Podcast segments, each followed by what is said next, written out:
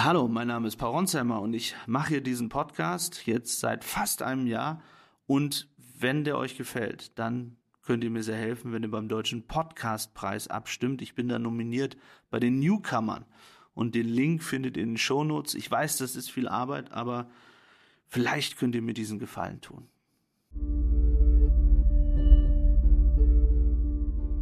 Lieber Paul, ich habe gerade mit meinem Bruder gesprochen, also mit meinem Onkel. Er sagt, du musst ganz dringend Richtung Westen fahren. Er ist der festen Überzeugung, dass du auf einer Todesliste stehst. Bitte versuche schnell zu fliehen.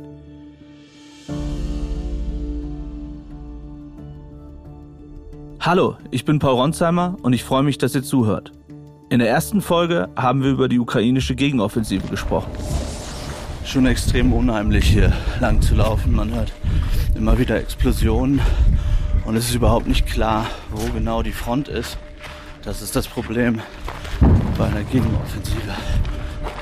Das war jetzt ukrainisches Outgoing. Und man muss immer damit rechnen, dass die Russen natürlich antworten. Ich habe dafür mit Soldaten geredet, die im Kampf gegen die russischen Besatzer verwundet wurden. Und ich bin auch selbst an die Front gefahren, weil ich wissen wollte, was die Soldaten sagen, die gerade dabei sind, gegen die Russen zu kämpfen. Hello, Mr. President ob sie das Gleiche sagen wie die ukrainische Regierung. Has the counteroffensive started already? Das kann ich nicht sagen. So we will not know if and when the counteroffensive starts. You, you, you, you will feel we it. will see. You will feel it. And then, when you will see and feel it, you will understand when it started. Ich denke, dass man nicht authentisch über den Krieg berichten kann, wenn man nicht an die Front fährt. What was this bombing in the background? It sounded like outgoing. Uh, what do you mean? Like, this is a boom. so I, I put on bulletproof now, yeah? yeah?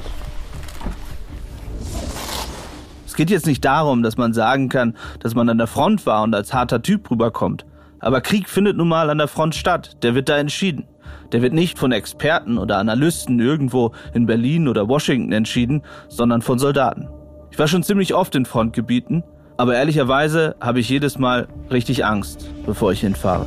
Um mich selbst, aber auch um die Menschen, mit denen ich zusammen hinfahre. Um Jorgos, meinen Fotografen und auch um Vadim natürlich, mit dem ich seit vielen Jahren in der Ukraine arbeite. Darüber spreche ich mit meinem Kollegen Philipp Piatow in dieser Bonusfolge. Wie bereitest du dich eigentlich vor, wenn du weißt, dass du am nächsten Tag an die Front fährst? Holst du dir Informationen ein oder rufst du deine Mutter an? Oder sagst du ihr erst am nächsten Tag, dass du gerade von der Front kommst? Mit meiner Mutter rede ich grundsätzlich nicht über Frontbesuche, sonst würde sie es mir wahrscheinlich verbieten. Eigentlich gewöhnt man sich da nie dran, muss ich sagen. Also ich bin, schlafe immer ziemlich schlecht, wenn ich denke, wir fahren irgendwo Gefährliches hin. Und seitdem Jorgos äh, Vater geworden ist, ein kleines Kind äh, kommen. Georgos ist ein Fotograf genau, aus Jorgos, Griechenland. Jorgos ist äh, Fotograf und Kameramann. Seitdem hat man dann nochmal so ein anderes, ja, fast schlechtes Gewissen, dass man auch die Kollegen mit in Gefahr bringt. Ja, aber am Ende gehört es halt zum Job dazu. Man bereitet sich vor, indem man mit so vielen Leuten wie möglich telefoniert darüber, wie ist die Lage dort, was ist dort, entweder anderen Journalisten, anderen ähm, ja Leute, die man kennt. Wir bereiten uns immer genau vor. Also Jorgos, mein Fotograf und Kameramann, Vadim, der Übersetzer ist und aber auch Kamera macht. Ähm, und wir ähm, setzen uns hin und machen dann einen genauen Plan. Aber meistens funktioniert es halt nie so mit Plan. Ja, es ist halt oft sehr chaotisch man muss irgendwie Leute finden, Soldaten finden, die dann reinbringen. Ähm, dann gibt es bestimmte Regeln. Manchmal wollen halt sogenannte Presseoffiziere gar nicht, dass man dort ist. Also muss man versuchen, Brigaden zu finden, mit denen man mitgehen kann. Du kannst dich noch so sehr vorbereiten auf eine Frontsituation. Du weißt halt nie, was dich erwartet. Ja, also es kann eben einen Angriff jederzeit geben. Es kann, du kannst unter Artilleriefeuer geraten, kannst beschossen werden, du kannst schon auf dem Weg dahin beschossen werden ich finde es weiter jedes Mal irre unheimlich, tatsächlich. Aber es gehört halt dazu, ja. Also wenn man aus der Ukraine berichtet oder aus anderen Plätzen, dann muss man auch von der Front berichten. Du hast gesagt, dass du mit deiner Mutter nicht über Frontbesuche sprichst. Aber die hat ja auch durchaus Zugang zu Medien. Also die bekommt ja schon mit, was du machst. Spricht sie dich drauf an oder ist das so ein Thema, das sie ausblendet? Ah, ich kriege öfter mal äh, vorwurfsvolle WhatsApp-Nachrichten von meiner Mutter und ich habe das Gefühl, dass der Ukraine-Krieg für sie deswegen besonders schlimm war, äh, weil erstmal hat sie mich mal vor ein paar Jahren dort besucht äh, mit meinem Vater und ich habe ihr Leute vorgestellt und sie hat ähm, die Stadt kennengelernt und gleichzeitig ist dieser Krieg so unmittelbar, ja. Also früher, was heißt früher, wenn man aus Syrien berichtet oder Afghanistan berichtet, ist es irgendwie weiter weg. Ja, und ich glaube, dieser Krieg war natürlich oder ist natürlich in der Öffentlichkeit auch nochmal viel präsenter als alles andere. Und wenn du dann da deinen Sohn siehst, der da irgendwie so und denkst auch, was, was soll das? Ja, warum muss der da jetzt sein? Das verstehe ich schon. Aber ich glaube, sie hat dann auch ihre, ihre WhatsApp, ihre WhatsApps in eine ukrainische Flagge äh, verändert und ähm, ist da sehr auch mit Herzen dabei. Also ich finde es einerseits wichtig, aber macht sich natürlich Sorgen auch. Kannst du mal eine WhatsApp-Nachricht vorlesen, die deine Mutter dir mal geschrieben hat, als du in der Ukraine warst? Ja, meine Mutter hat zum Beispiel geschrieben am 24. Februar, also beim Kriegsausbruch, äh, lieber Paul, ich habe gerade mit meinem Bruder gesprochen, also mit meinem Onkel. Er sagt, du musst ganz dringend Richtung Westen fahren. Vadim wird wissen, wie ihr da fahren müsst. Ähm, er ist der festen Überzeugung, dass du auf einer Todesliste stehst. Bitte versuche schnell zu fliehen. Er glaubt, dass Putin in spätestens einer Woche die Ukraine besiegt hat. Bitte sei nicht zu mutig. Das Leben ist zu kostbar. Liebe Grüße, Mama und Papa. Das ist jetzt nicht ohne so eine Nachricht. Nee, ich habe auch aber nur sehr kurz geantwortet, sehe ich gerade. Alles gut, Mama, mach dir keine Sorgen. Ich glaube, das. Sie hat geschrieben, wo bist du? Ich soll ich mir keine großen Sorgen machen. Ja, ich habe gesagt, dann habe ich gesagt, Deutsche stehen auf keinen russischen Todeslisten. Weiß ich nicht, ob das so war. Ich glaube, ich stand tatsächlich schon mal auf einer. Hat mich jemand dran erinnert. Und zwar ähm, 2014 haben die Russen äh, ja mit unterstützt, die sogenannten Separatisten im Donbass angegriffen. Und ich war am Donbass und kannte dort alle und hatte super Kontakte. Und irgendwann rief mich ein Journalist an, der einen Kontakt hatte und er sagte, mit dem ich heute sehr gut befreundet bin, er sagte, er hätte einen Anruf bekommen vom ukrainischen Geheimdienst und die Russen hätten Todeslisten, auf denen ausländische Journalisten stehen. Und er hat gesagt, dass er auf Platz 6 stünde und ich auf Platz 3. Und ich habe so wenig ernst genommen, dass ich ihn gefragt habe, ja, aber wer ist denn auf Platz 1? ja, klingt ein bisschen geigenhumormäßig, aber damals habe ich das tatsächlich auch noch nicht so ja, es ist halt echt verrückt, ne? Du denkst halt als Reporter auch häufig so, ja, dir wird das schon nicht passieren, ne? Also, ja, das, so kommt man schon irgendwie durch und es gab oft sehr kritische Momente, aber die vergisst man und blendet dann auch wieder aus. Du sprichst jetzt von kritischen Momenten.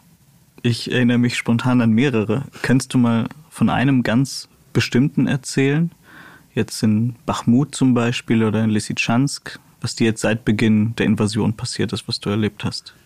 Lysychansk war sicherlich am krassesten, wo wir unter Beschuss geraten sind ähm, und wir einfach raus aus der Stadt wollten und dann, es war Artillerie, ähm, etwas auch durch unser Fenster. Die Stadt war ja fast komplett belagert ja. und wenn ich mich richtig erinnere, führte eine einzige Straße raus.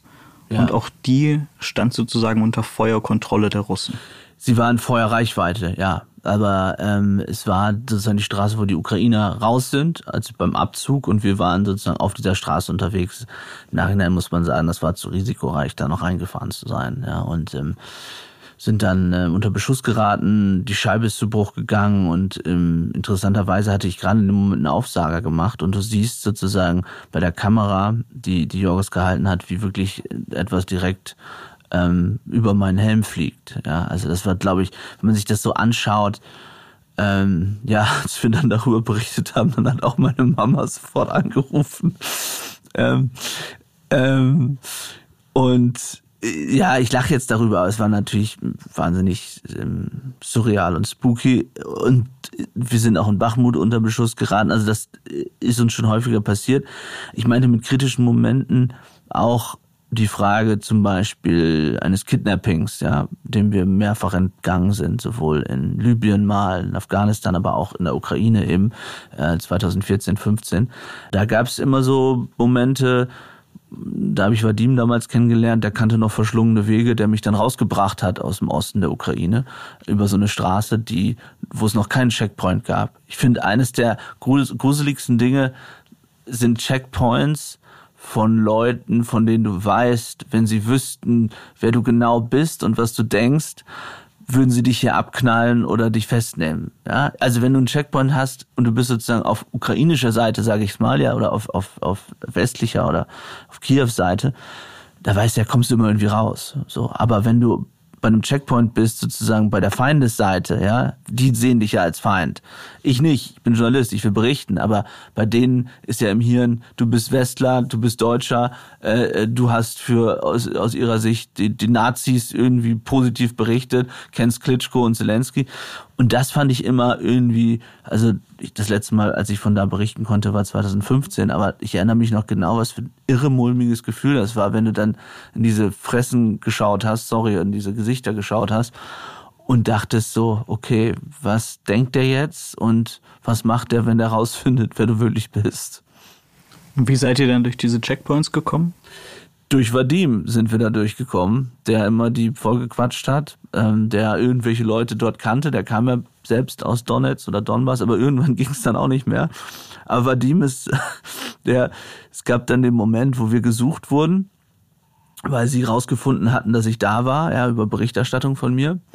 Und Vadim, und wir haben dann das Hotel gewechselt, weil wir dachten, es wäre sicherer. Und irgendwann ähm, bekam ich einen Anruf äh, von der Rezeption. Damals war Donetsk zwar umkämpft, aber noch nicht so krass äh, wie heute.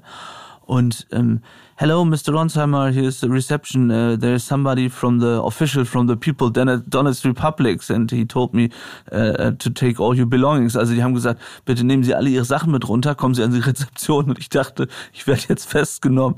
Und in Wahrheit war es so, dass Vadim mich verarscht hatte und sich ausgegeben hatte an der Rezeption und gesagt hat, hier, ich bin Vertreter von der People's Republic Donetsk und ähm, wo ist, ob Herr Ronsheimer da ist und Sie sollten ihn bitte mal anrufen. Und ich habe panisch Vadim auf dem Handy angerufen und habe gesagt, scheiße, Alter, die sind hier, die haben mich jetzt und so. Und er hat es dann aufgelöst. Sowas gibt es auch im Krieg. Ich glaube schon, dass sich einige Leute wundern, dass ich über manche Dinge lache. Wenn mir meine Mutter ganz schlimme SMS im Krieg schickt oder eine gefährliche Situation ganz knapp ausgeht. Aber so ist das eben. Jeder verarbeitet sowas auf seine eigene Art und Weise.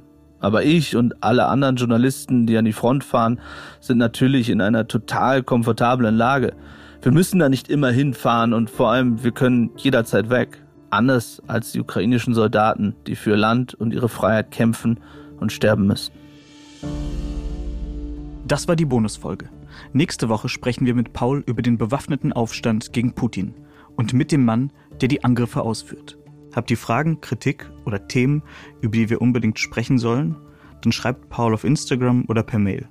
Die Links dazu haben wir euch in die Show Notes gepackt. Abonniert den Podcast, lasst uns eine Bewertung da und aktiviert natürlich die Glocke. Redaktion Philipp Piatow und Antonia Heyer. Aufnahmen aus der Ukraine Vadim Moisenko. Produktion Serda Dennis.